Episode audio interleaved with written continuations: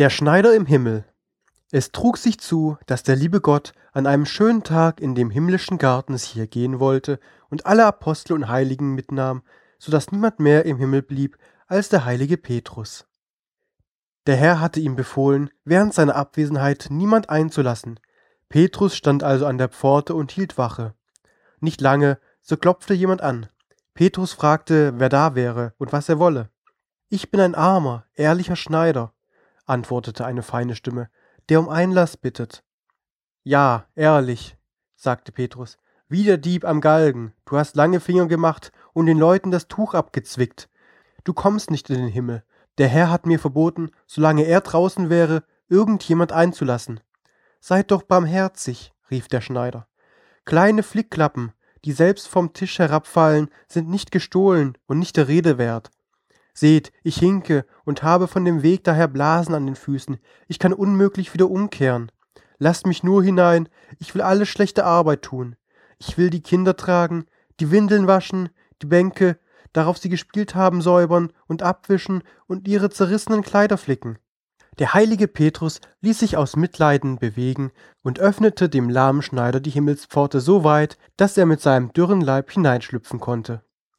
Er musste sich in einen Winkel hinter die Türe setzen und sollte sich da still und ruhig verhalten, damit ihn der Herr, wenn er zurückkäme, nicht bemerkte und zornig würde.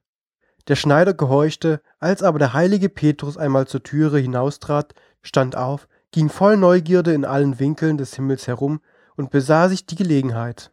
Da kam er zu einem Platz, da standen viele schöne und köstliche Stühle und in der Mitte ein ganz goldener Sessel, der mit glänzenden Edelsteinen besetzt war.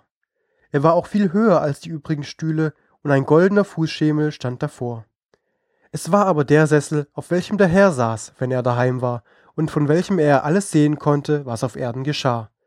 Der Schneider stand still und sah den Sessel eine gute Weile an, denn er gefiel ihm besser als alles andere.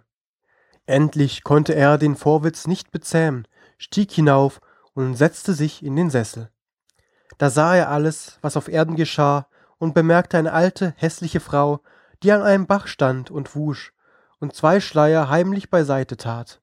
Der Schneider erzürnte sich bei diesem Anblick so sehr, dass er den goldenen Fußschemel ergriff und durch den Himmel auf die Erde hinab nach der alten Diebin warf.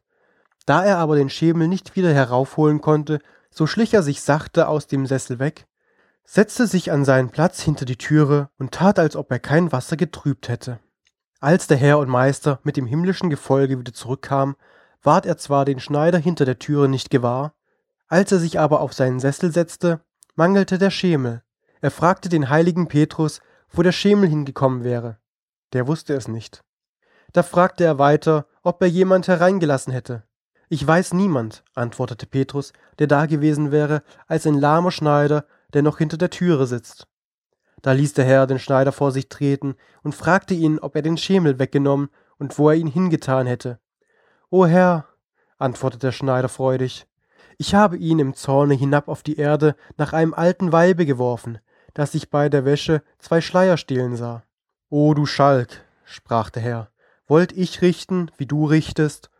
Wie meinst du, dass es dir schon längst ergangen wäre? Ich hätte schon lange keine Stühle, Bänke, Sessel, ja keine Ofengabel mehr hier gehabt, sondern alles nach den Sündern hinabgeworfen. Fortan kannst du nicht mehr im Himmel bleiben, sondern musst wieder hinaus vor das Tor, da sieh zu, wo du hinkommst. Hier soll niemand strafen, denn ich allein, der Herr.